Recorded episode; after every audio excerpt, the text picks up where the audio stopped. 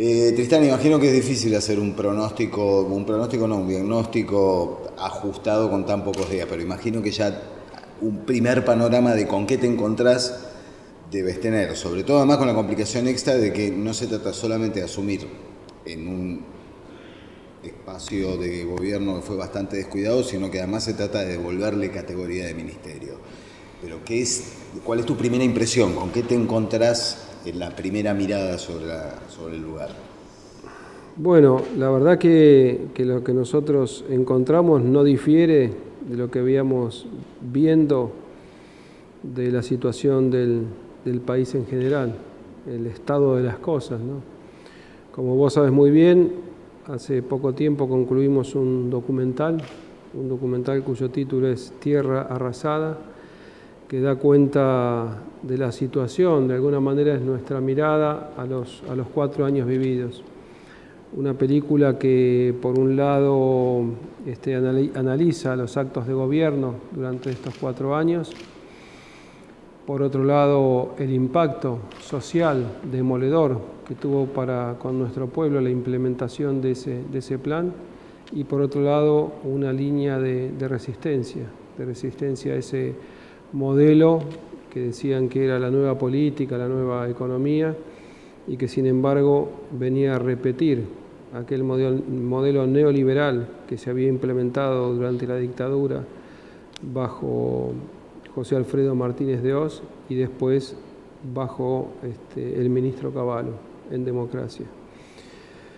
Lo que encontramos en, en cultura no difiere del resto de las áreas. El otro día me tocó en suerte acompañar al ministro Arroyo, al ministro Ginés, cuando encendimos de manera simbólica la imagen de, Evita y yo lo escuchaba a Ginés desgarrado contándome las emergencias en salud que había, que había encontrado.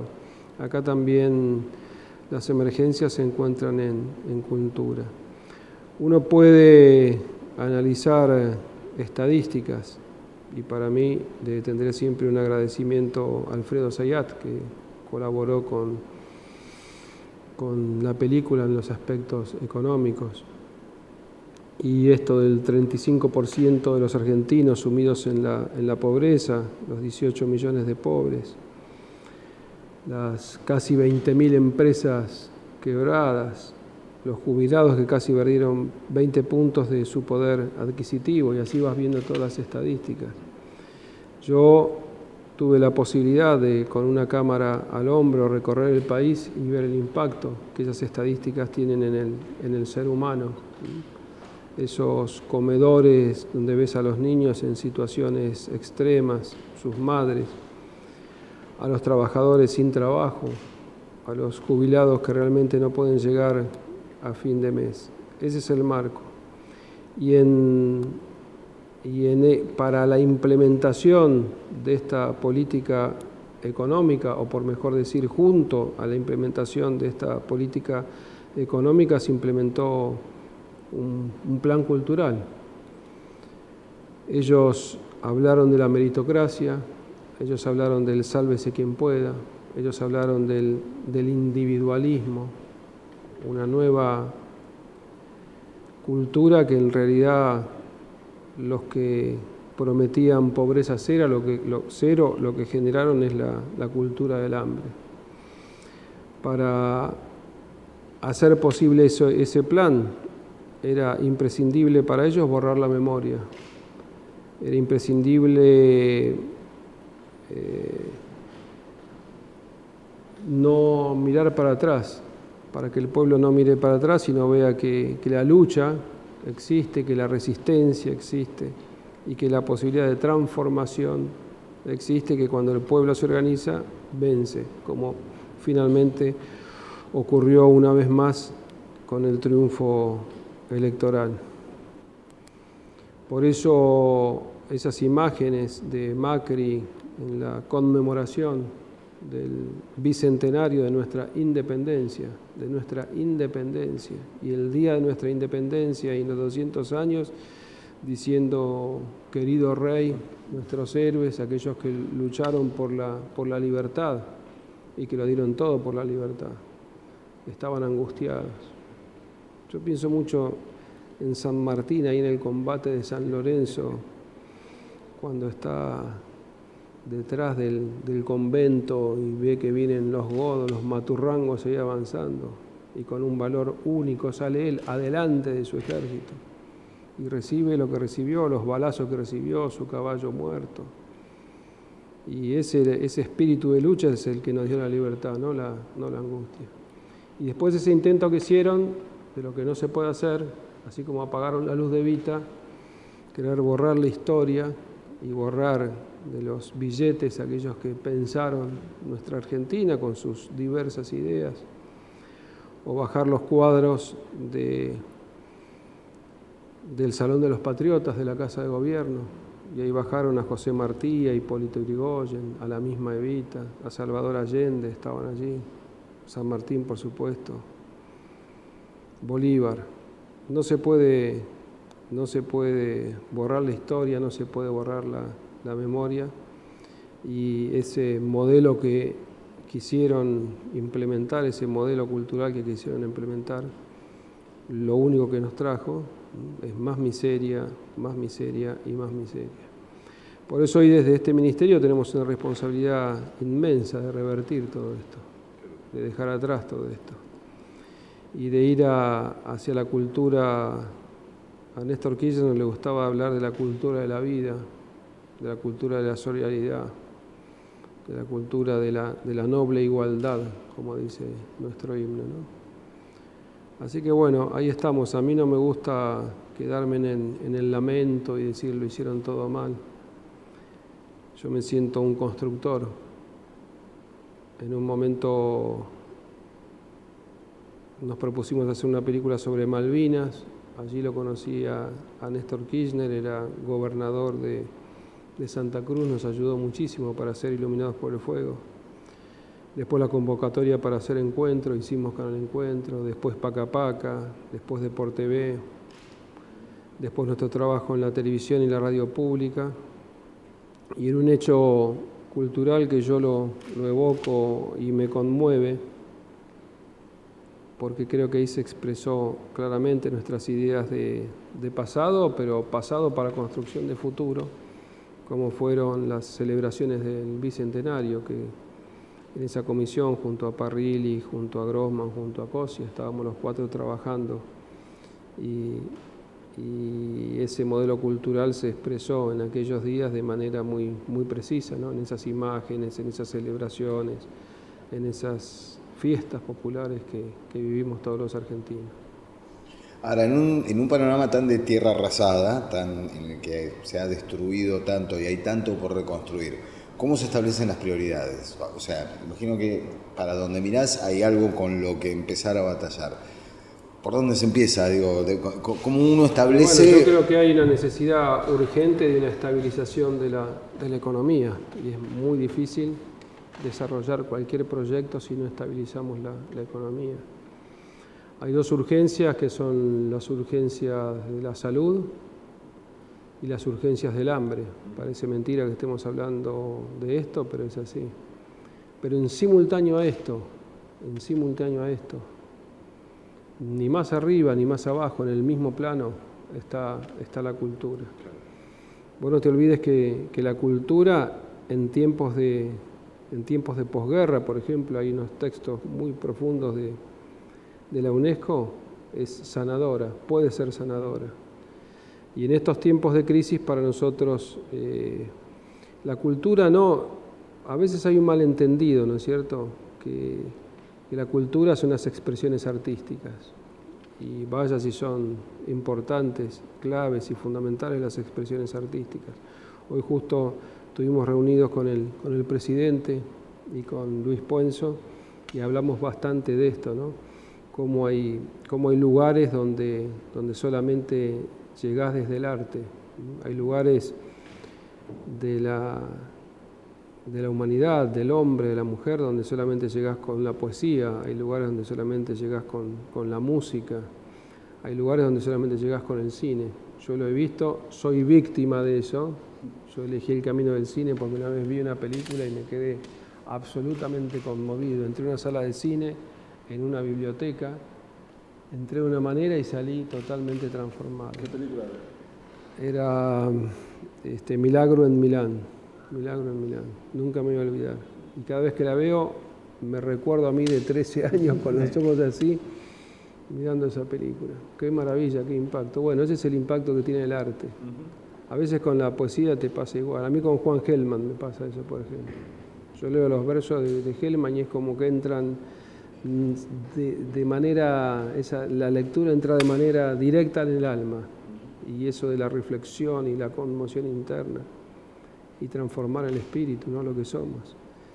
Y las expresiones artísticas son muy importantes y van a ser fundamentales en este ministerio, pero la cultura es un, es un término más amplio, es un término más vasto, tiene que ver con, con el cultivo, esto de la tierra, esto del cultivo del espíritu, esto del cultivo de la, de la sociedad.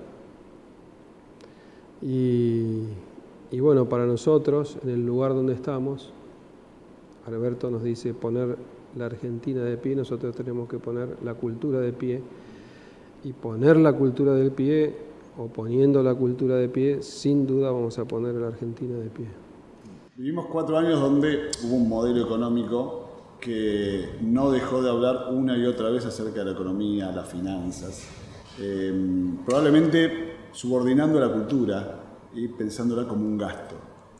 Eh, ¿Cómo se pone a la cultura de pie en la Argentina que hay que levantar, digamos? Eh, pensando en un contexto económico y social diferente al que hubo cuando este, vos asumiste el, sistema de medios públicos, digamos. ¿Cómo se piensa hoy en día con, las necesidades tan imperiosas que hay en términos económicos? Y se piensa dando vuelta el modelo cultural dando vuelta y transformando el modelo cultural.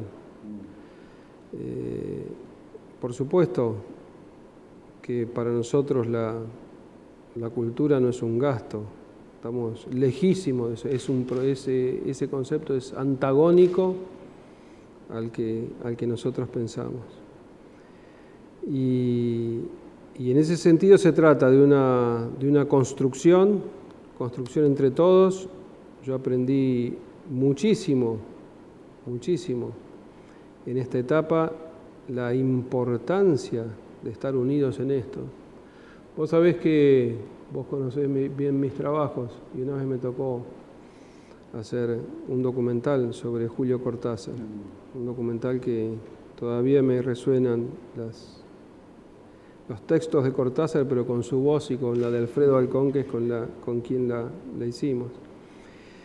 Y, me acuerdo cuando ya muy enfermo, Cortázar se va de Buenos Aires, viene cuando Alfonsín ha ganado las elecciones, pero todavía no ha asumido. Y en Ezeiza dice, habla de la importancia del momento histórico que se, está, que se está viviendo, que se deja atrás la dictadura, todavía en los últimos días de la dictadura. Y dice, los argentinos nos salvamos entre todos o no nos salva nadie. Acá no va a venir ningún iluminado que nos va a sacar de esto. Y esa apelación a la unidad para mí es central en los tiempos que, nos toca vivir. Cuando yo te digo de la, de la, cultura de la solidaridad, me parece que esa es un, es un trabajo que tenemos que hacer desde, desde este ministerio con, con muchísima fuerza. ¿Eso significa terminar con la grieta, digamos, porque estamos viviendo un tiempo donde eh, hay una discusión mediática, también en la esquina instalada. Eso significa, este, eso significa que este ministerio está abierto para todos los argentinos, que en este ministerio tienen a partir de ahora espacio todos los argentinos y que en ese intento de reconstrucción, más que intento, la tarea que ya empezamos de reconstruir desde aquel territorio devastado, eh, todos, todos estamos convocados a eso. ¿Qué pensás del concepto de la grieta? Mira, te podría decir que desde una perspectiva histórica siempre hubo distintos, pero fundamentalmente dos, proyectos político-culturales que se enfrentaron. Eh, San Martín y Bolívar buscaban la libertad y la independencia. Y hubo otros sectores, los extranjeros, los godos que atacaban y también sectores de los criollos que preferían un modelo de dependencia. Y a partir de ahí, si uno recorre la historia, esa, tensión se va, se va a ir manteniendo. Nosotros creemos absolutamente en la independencia. Y, y vamos, a, vamos a, desde este ministerio, a defender la idea de independencia, las ideas de soberanía, las ideas de, hermandad como, como, pueblo. Esto se puede, puede o no abrir grietas, ¿sí? puede o no abrir grietas. A mí el concepto de grieta no me, no me gusta, el término, cómo se lo vive y encara desde esta contemporaneidad. Me parece que que se la lleva a una cuestión muy, muy maniquea y creo que la situación es mucho más profunda. Los que pensamos, el otro día, por ejemplo, Ginés me, contaba de estos niños en los hospitales con real riesgo de, vida o, los medicamentos que faltan. Todos aquellos que piensen que ese es un problema para, para solucionar, pero en forma extrema, o los problemas del hambre en forma extrema, bueno, todos los que estamos de ese lado y que sin duda somos la mayoría, eh, van a estar en este proyecto cultural. Y después hay una segunda línea que es, bueno, si pertenece a tal partido político, a tal línea o a tal esta ideología. Yo creo que en la profunda crisis en la cual estamos, eso pasa un, a un segundo plano. Hay quienes eh, también visualizan a la cultura como un gasto y que probablemente cuando se hable acerca del PBI o el porcentaje de PBI que esté destinado a la cultura, van a cuestionar a partir de la cantidad de chicos que no comen y demás. Todo lo que vos inviertas en educación, todo lo que vos inviertas en educación, todo lo que vos inviertas en cultura, en educación, en cultura, lo que vos inviertas ahí, todo es ganancia para todos, para la sociedad para el crecimiento y para el desarrollo de la sociedad. También debo decirte que mi concepto de, lo decía el otro día, de cultura no es, no es sesgado. Vos me preguntás, Tristán, en el gobierno del cual vos participaste, ¿cuál te parece el modelo cultural este, eh, más importante que desarrollaron? Y yo te podría decir, porque de alguna manera tuve relación directa, casi de paternidad, encuentro, paca paca, la celebración del, del Bicentenario.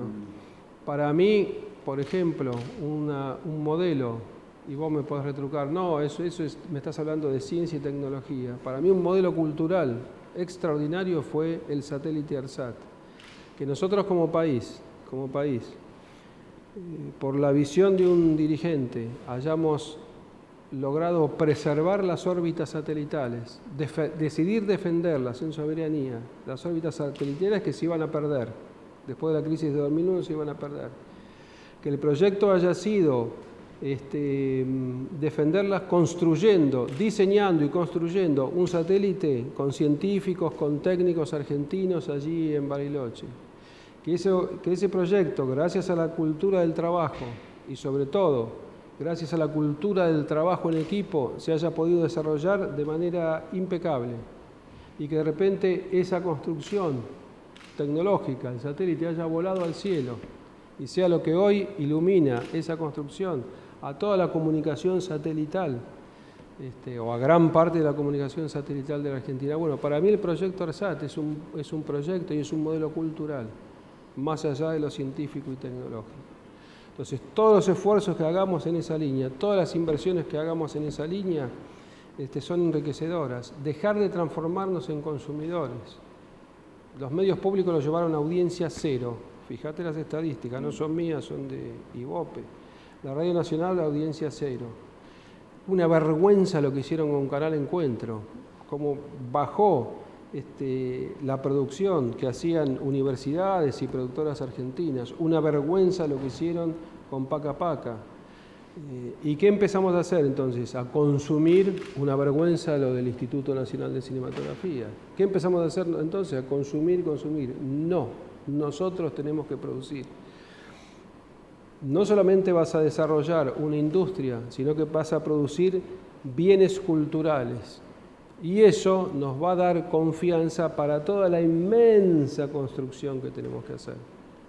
Por eso no te pongo a la cultura en un orden de prioridades número 2, 3 o 4. A la par, a la par.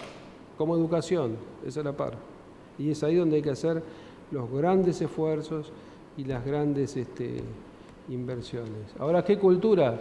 Un modelo cultural que no tiene nada que ver con esto de la meritocracia. Un modelo cultural que tiene que ver con la defensa de la democracia, con la solidaridad, con la diversidad cultural, con acercarnos a América Latina. Eh, muy lejos estamos de lo que se quiso implementar aquí o de lo que se implementó aquí. Ahora, ¿a qué atribuís, a qué crees que se puede deber cierta falta de reacción que existió en estos años frente a la desactivación de programas culturales que eran tan notoriamente positivos, además como generadores de trabajo, como fue el caso, no era solamente... Jaureche habla bastante de esto y me parece que es un pensador al cual tenemos que, volver. Scalabrini Ortiz habla bastante de esto. Eh, nosotros tenemos que comprender también este sistema mediático, un sistema mediático de una convivencia de lo analógico digital, un nuevo ecosistema donde conviven las las viejas lógicas de lo analógico con las nuevas lógicas de lo digital, eh, trabajan juntos, eh, conviven y son utilizados, son utilizados por, por nosotros y son utilizados por quienes se ejercieron el poder hasta hace muy poco. Yo te confieso que cuando el día que sale Mauricio Macri, dice que el Fondo Monetario Internacional le va a otorgar un crédito de 50 mil millones de dólares. Pero 50 mil millones de dólares van a entrar por acuerdo con el gobierno de Estados Unidos para sostener este modelo económico, este modelo cultural. Y yo me doy vuelta así, ¿nosotros qué tenemos? Y yo lo sé muy bien porque estuve todo el tiempo. Y teníamos primero algunas cámaras como las que ustedes están filmando, después algunos compañeros nos dieron un móvil chiquito, cinco cámaras. Pero en términos económicos éramos así chiquitos frente a esos 50 mil millones de dólares. Y lo que se estaba enfrentando era el poder eh, de todo el Estado argentino, el poder nacional, poder provincial, poder de esta, de esta ciudad. Había provincias que resistían. Eh, todo el poder financiero internacional y nacional. Y sin embargo, ¿cuál es la lección? ¿Cuál es la lección que tenemos que aprender? Que hubo una resistencia, y que hubo una resistencia, y que hubo una conducción, una organización en esa resistencia. Y que desde esa conducción se dijo unidad, unidad, unidad. Y que el poder que teníamos adelante era brutal, pero con esa organización, con pocos unidos, a veces con gestos individuales, pero sindicatos, este, organizaciones sociales, partidos políticos, logramos vencer en las urnas. Y si yo estoy aquí sentado es porque en, este modelo democrático que vivimos, en el mundo que vivimos, tuvimos la fuerza increíble, increíble cuando uno lo ve y lo analiza, para vencer a toda, todo lo que nos pusieron adelante. Increíble lo que hemos logrado, hay que aplaudir al pueblo argentino. Y, pero hay un 40%, paso a paso en la construcción, paso a paso. El 48% es un trampolín para ir creciendo, despacio, despacio.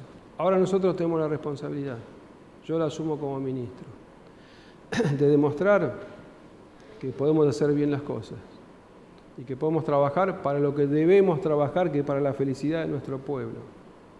José Martí lo decía hermoso, para el mejoramiento humano. Hablaba del mejoramiento humano. El propio presidente habla de que hay que volver mejor. Sí, adhiero fervientemente. ¿Qué significaría en lo cultural volver mejor? Volver mejor. Yo adhiero eso fervientemente a lo que dice Alberto. Hay, un reconocimiento de errores. Cierra sus, en esa, en cierra sus actos diciendo, decían que nosotros no íbamos a volver nunca más y volvimos. Y ahora tenemos la obligación de ser mejores. Hay un reconocimiento de que se cometieron errores. Pero por supuesto, cuando uno, cuando uno va construyendo, cuando uno va haciendo el camino, y por eso es lo fundamental de la memoria, eso que se quiso borrar, no, viejo no solamente para aquello que dice Atahualpa, en nosotros nuestros muertos, para que nadie quede atrás, y que todos los que fueron construyendo están con nosotros. Esa memoria está acá con nosotros, ¿viste? Las de aquellos libertadores que murieron en la guerra, de los 30.000 desaparecidos, y la de los jóvenes que, que salieron ahora a resistirle a este modelo, están con nosotros. ¿Qué quiere decir ser mejores? ¿O qué quiere decir para mí ser mejores? Ser mejores que tenemos que leer esta experiencia, vuelvo al factor de la unidad, de la importancia, y ahí me aferro al concepto de diversidad cultural, de saber construir con todos los argentinos que crean en estas ideas de la libertad, de la igualdad, de los valores fundamentales de la educación que a los este, maestros no hay que humillarlos con bajos salarios o no hay que ir a este, los atropellos que hubo, por ejemplo, en la Plaza de los Dos Congresos cuando ellos quisieron hacer ahí, ahí su escuela. Y van a meterles garrote. Eso es una barbaridad. Esas son las imágenes que yo no quiero ver nunca más.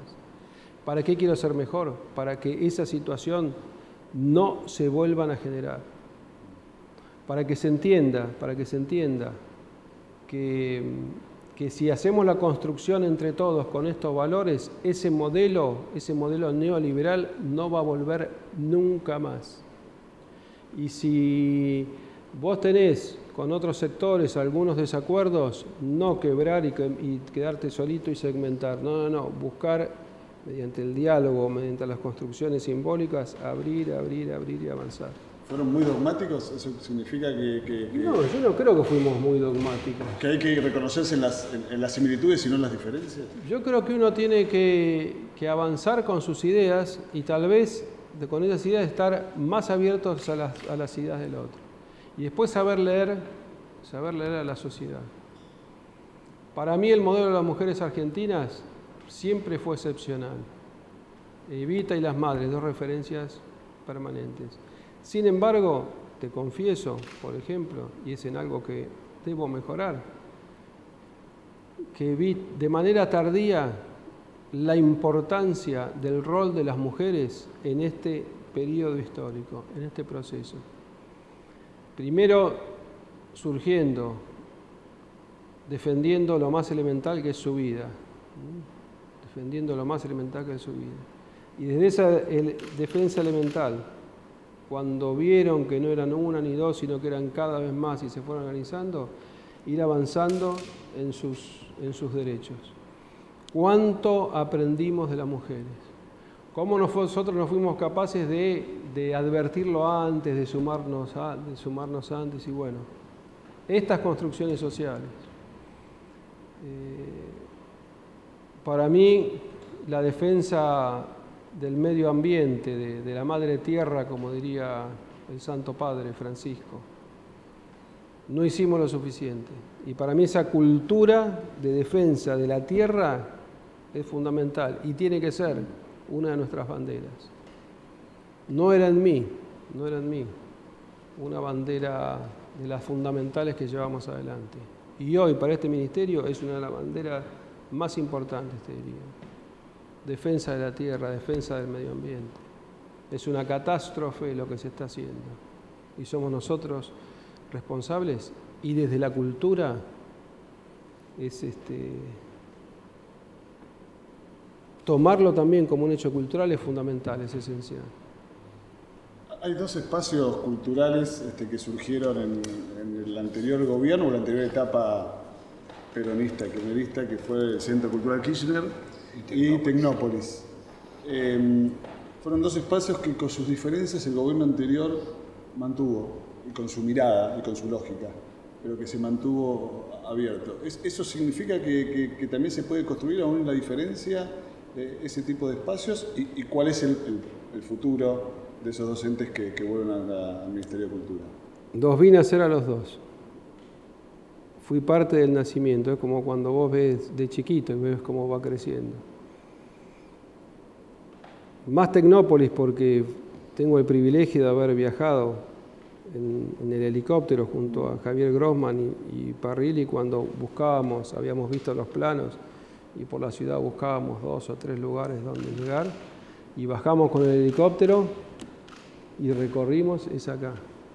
Pude ver, pude ver cómo ese descampado se iba transformando, Javier Grossman al frente, celeridad increíble para construir y construir, y como un descampado deshabitado de repente se, llegaba, se llenaba de niños, de niñas, de familias, se celebraba la cultura, se celebraba la tecnología, se celebraba las ciencias, se aprendía educación, educación, educación. Ahí este, hacíamos los, los shows de samba, Belgrano, San Martín, era una maravilla, era una maravilla. Y de repente quedó como en los años de, del macrismo, adormecido, privatizado. Y volver para ser mejores es cuatro años después, llenarlo de nuevo de pueblo, que sea una celebración de la ciencia, que sea una celebración del conocimiento y que defendamos y hagamos crecer entre todos ese espacio. Y vos vas a ver y hace análisis estadísticos como los que hace con tanta precisión Sayat, o buscar los archivos y buscar los rostros humanos de felicidad de aquellos cuatro años, buscar los, los números estadísticos de los cuatro años del macrismo y buscar los archivos, los rostros humanos el público que abandonó, qué público llegó ahí. Y me atrevo a decir algo que nunca hago, porque creo en eso de que no hay que prometer sino hacer. Yo estoy seguro que los próximos cuatro años van a crecer esos datos estadísticos y van a aparecer de nuevo esos rostros de felicidad de hombres, mujeres, jóvenes y niños, ancianos, disfrutando de lo que es un espacio cultural, nacional, popular. Por ejemplo, el macrismo en el CSK... Eh, cobra entrada. Cobró entrada, digamos. Ahí, hubo hay un cambio muy... A mí no me parece mal, Bien. Os guarda, y quiero ser preciso, para mí no está mal que aquel que pueda pagar, pague. Lo que vos no podés hacer desde el Estado es cerrar las puertas a aquel que que no tiene posibilidad de pagar. Entonces, esos esquemas nosotros los vamos a trabajar. Como no me parece mal, sino todo lo contrario. Eh, lo he hecho siempre que he producido cine, es hacer alianzas con los sectores privados para que entre el Estado y el sector privado potenciar todas las posibilidades que tienen este, este gran desafío cultural que tenemos por delante. O sea, no se puede pensar un espectáculo o un evento exclusivamente pago, sino que en todo caso se puede pensar a un sistema mixto, digamos. ¿Hay una idea por ahí? Hay que, ver, hay que ver las distintas variables, o sea, que nadie imagine que nosotros vamos a hacer de repente, a partir de este momento va a ser todo gratuito para todos, pero sí vamos a analizar cómo todo el público puede tener acceso. Y después, nosotros nos debemos a los que más están sufriendo en este momento. Es un mandato presidencial mandato presidencial. 16 millones de personas sumidas en la pobreza. Este ministerio se va a dedicar fundamentalmente a ellos. Tenemos que hacer eso desde la solidaridad. Entonces, Tristán, ¿vas a desatender este, el Museo de Bellas Artes? No, lejos de eso. Museo de Bellas Artes. De chiquitito me llevaba mi padre, me llevaba mi madre de adolescente llevaba a mis compañeros de, escuela para ver lo que era esa maravilla. Lo veía Rodén y quedaba conmovido. Y cuando siempre uno que trabaja a veces, viste, que vienen los momentos de angustia. Y yo estaba muy cerquita en la televisión pública. Frente a esas situaciones difíciles, una de mis salidas era irme al Museo de Bellas Artes y volver esas obras que me conmovían. Por lo que te dije originalmente, por lo que te dije al principio de que el arte es sanador. Cuando no sabía cómo resolver un problema, cuando teníamos situaciones difíciles, muchas veces me iba al museo.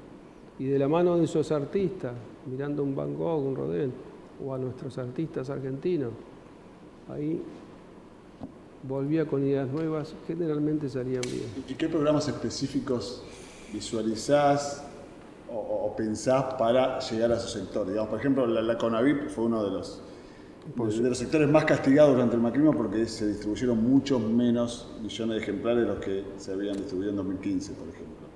Eh, y eso estimula la lectura. Yo te propongo de los planes específicos, hablemos la próxima, pero no, me, no, me, no le voy a esquivar a lo que vos, a lo que vos estás diciendo. Para mí, la lectura, la lectura y en estos tiempos de, de internet, de redes sociales, el libro y la lectura siguen siendo esenciales. Vos fíjate dónde estamos nosotros. En esto de, la era de las comunicaciones, de lo digital, de la circulación de los contenidos a la velocidad de la luz, de repente vuelve Gutenberg y aparece una expresidenta presentando un libro y el hecho cultural que genera ese libro es como una explosión. Apareció un libro, no fue un video, no fue un micro, no fue algo que se ocurrió acá, un libro, el viejo libro, papel. Y de repente, ese libro que se transformó en bestseller y aparecen ahí, en los libros, las ideas la palabra escrita. En una feria del libro, Cristina dice, y ahí está sentado en primera fila, una feria del libro, el responsable. Y cuando dentro de algunos años los historiadores, los politólogos analicen qué pasó en la Argentina, sin duda ese, esa noche de lluvia, impresionante la lluvia, impresionante la gente que había afuera, adentro casi todos mojados. Fue como un, como un mojón eso, como un mojón de la historia. Y cuando a los pocos días Cristina larga el video y dice, no soy yo, es Alberto y Cristina. Y eso sí lo larga por acá, pero el origen estuvo en el libro. Cambia la historia argentina y se llega al triunfo popular que se opone a este modelo. Y entonces para mí el libro, el libro y lo que te conté es simplemente una demostración, pero cada uno de ustedes lo vive cuando abre un libro y cómo empezás a viajar por un mundo distinto, cómo empiezan a aparecer las ideas nuevas o a fortalecerse las viejas. El libro sigue siendo un elemento central. Y el libro para promover la escritura, por supuesto, tenemos extraordinarios escritores, pero también para promover la lectura. Desde aquí, todo lo que hagamos para promover la lectura es poco. Y vamos a hacer más de lo que esté a nuestro, alcance. En la gestión anterior, cuando, cuando era un ministerio, antes de que fuera bajado a Secretaría con Teresa Parodi, hubo una fuerte impronta federalista de buscar muchos programas que accedieran o que llegaran a gente de, todo el país. Programas que después, digo, entiendo que no se pueda entrar en, lo específico de programa por programa, pero se va a intentar alguna clase de diagnóstico de ver en qué situación quedó todo ese plan federalista y esas acciones que buscaban llegar al país para, digo, para ayudar a este diagnóstico de dónde están parados? Por supuesto que hay estadísticas y ya hay algunos compañeros que están, que están estudiando, que están leyendo, que están trabajando para para el diseño que, estamos nosotros planificando. Este, y vos hablas de lo federal y para mí eso es, es central. Es central. Nosotros trabajamos mucho en eso. Yo tengo la suerte en lo personal de haber ido dos veces a las Islas Malvinas, de haber estado en la Antártida. Eso me, enseñó mucho a comprender el concepto que vamos a impulsar mucho desde aquí, que es el del, mar argentino, el mar como territorio. Hay un modelo cultural que viene de este país agrícola ganadero, que parecería incluso a nuestros niños, que cuando termina el territorio y empiezan ahí las playas, se acaba el país. Nosotros tenemos que vencer ese límite e ir hacia el mar como territorio. Ese es un problema cultural. Es un problema cultural. Los ingleses no lo tienen ese problema. Los ingleses en su isla, y tal vez por vivir en una isla, conciben eso que los rodea como parte de su territorio. Para nosotros termina ahí. Y entonces, teniendo la suerte de, estar aquí, como dice León Gieco, de la Quiaca a Ushuaia, he recorrido todo el país. Para mí no hay grande ni chico. Desde lo cultural eh, surgen en las pequeñas comunidades, eh, a través de la artesanía, a través de la música, propuestas nuevas, y somos de esa, de esa diversidad.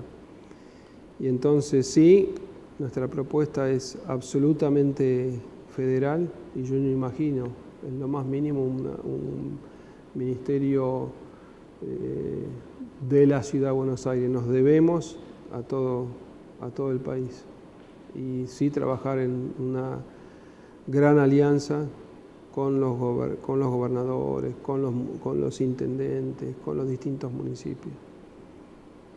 El ministro anterior, eh, Pablo Belluto, secretario, secretario perdón, eh, degradado secretario posteriormente, em, se vanaglorió, y cito textual, del coraje, la audacia y la voluntad política de haber despedido a 1.600 trabajadores dentro de la Secretaría de Cultura, digamos. ¿Qué, reflexión este, te, produce que, nada más y nada menos que el secretario anterior justamente revalorice el despido de un trabajador. No sé qué puede sentir uno cuando vos este, echás a alguien de un lugar, estás dejando a alguien sin, sin pan y sin trabajo, como el cuadro, ¿no? Ese cuadro tan extraordinario que, que nos marca a todos los argentinos. Y van a gloriarse de eso y sentirse exitoso por eso me parece despreciable. Nosotros nos tenemos que sentir exitosos por, por generar un verdadero modelo cultural y por construir, no por destruir. Cuando yo empecé hace muchos años, desde el Estado, yo estaba haciendo una película. Había una sola película sobre, sobre Malvinas que había hecho Bebe Camín nosotros hicimos una nueva propuesta, otra película, y ojalá después haya muchas. No había y había. Cuando nos convocaron para hacer un canal del Ministerio de Educación, antes no había un canal educativo. Y nosotros hicimos Canal Encuentro, fue una construcción.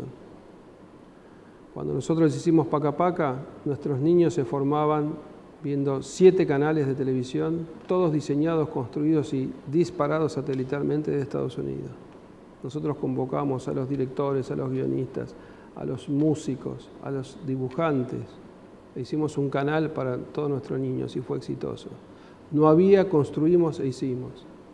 Nosotros no nos vanagloriamos de echar a nadie, sino de generar nuevos espacios que antes no había, donde antes no había, hicimos.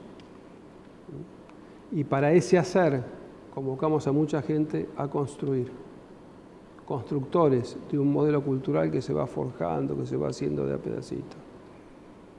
Antes que nosotros hagamos la, celebración del bicentenario, no había esa manera de celebrar una fecha patria, y nosotros lo hicimos.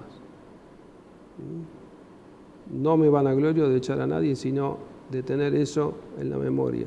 No había nada e hicimos esto. De dejar testimonio en tiempos difíciles.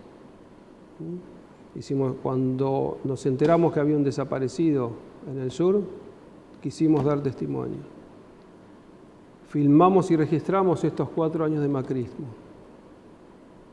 y con un esfuerzo sobrehumano en tres meses dejamos un testimonio y ahí está.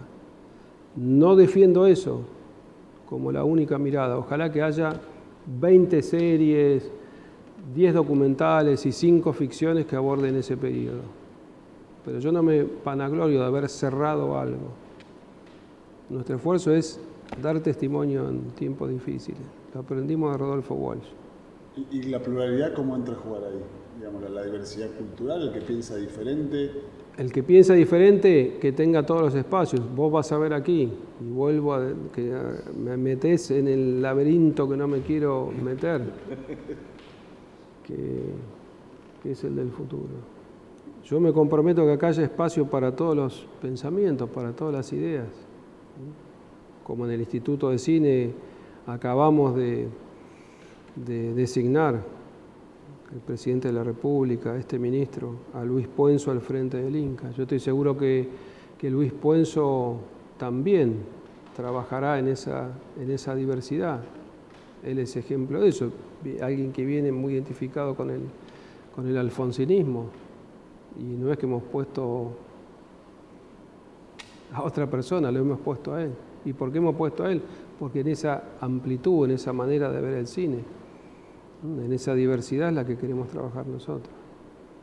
El Inca es todo un tema, ¿no? Digo, venimos de cada lugar que cada lugar que vos, cada lugar, cada lugar que vos, por ahí el, el Inca tiene, tuvo mucha exposición, pero cada lugar, cada lugar que vos vas abordando tiene sus, sus complejidades, pero bueno, es nuestra responsabilidad.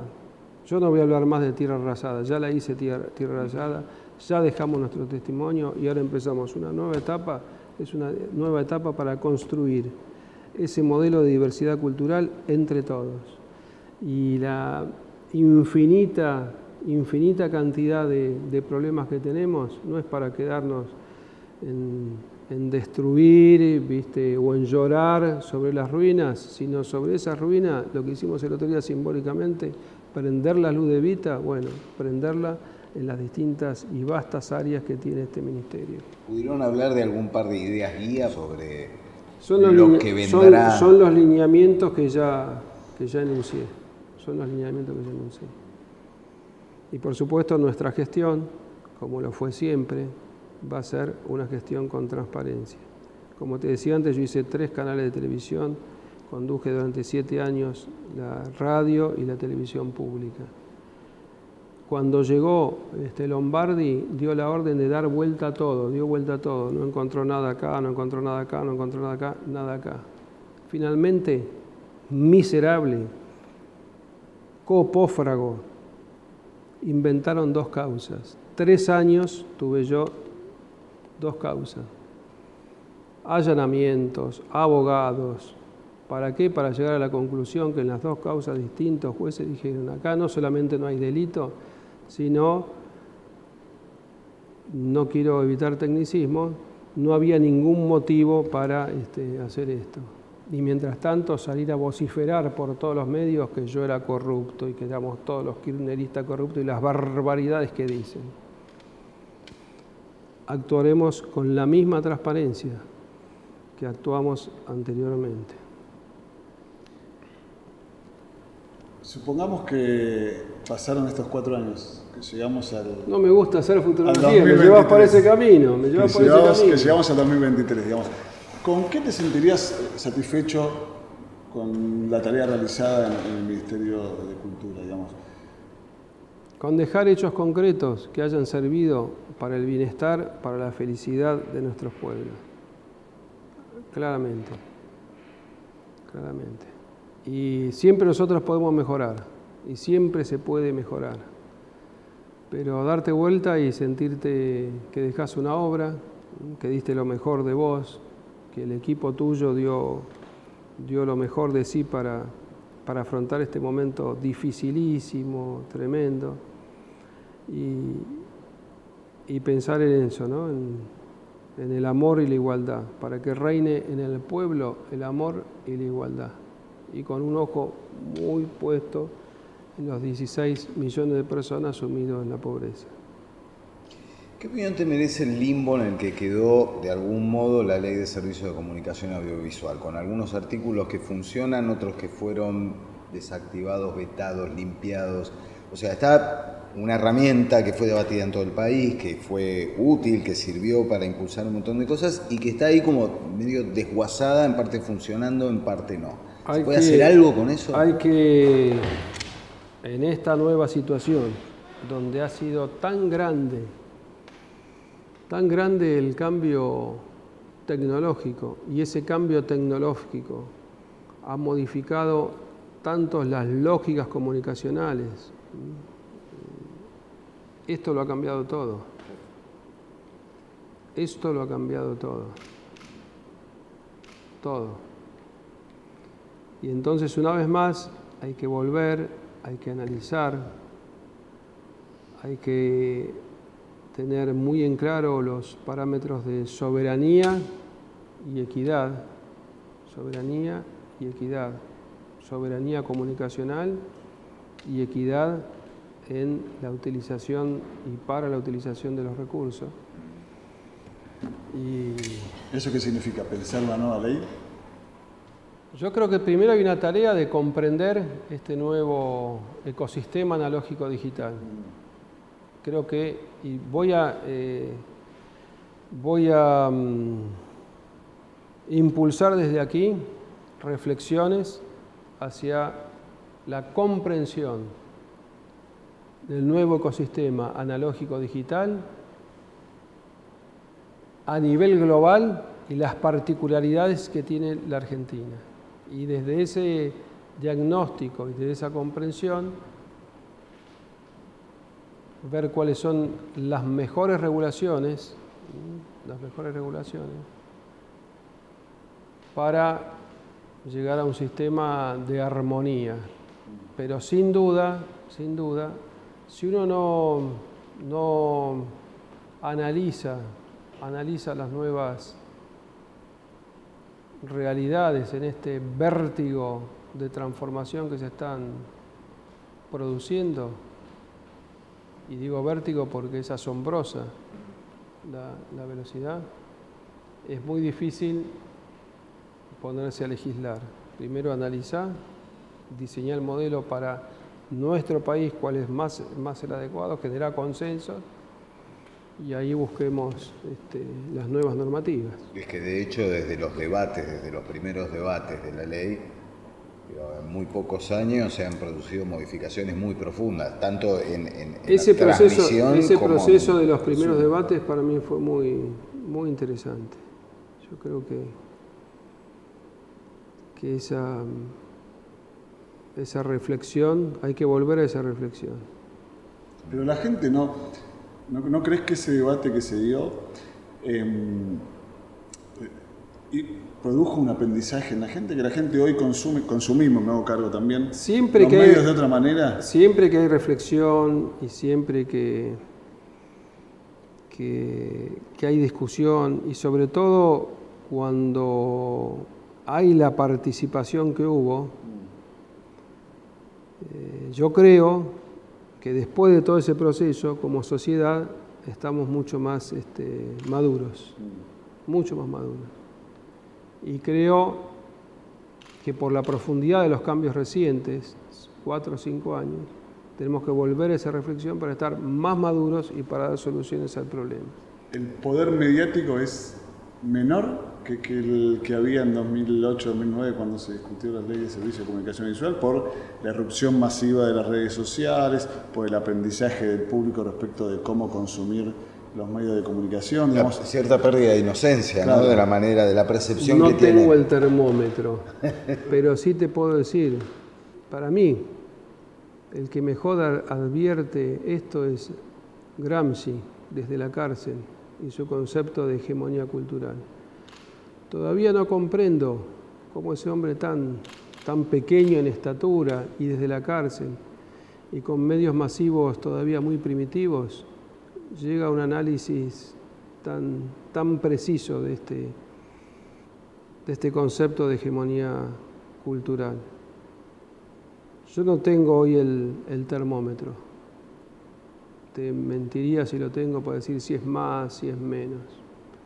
Sí te puedo decir, sí te puedo decir que a pesar de tener un sistema hegemónico mediático, bombardeando, vomitando, utilizando todo el ecosistema analógico digital, con organización, con conducción, con camaritas como esta y poco más, se puede no solamente analizar la realidad, sino transformarla. Feuerbach, cuando nace la, cuando se populariza la fotografía, recién ese momento, en aquel momento, él dice y empieza a hablar de la era de la representación. Empieza a decir, es más importante la representación que la realidad.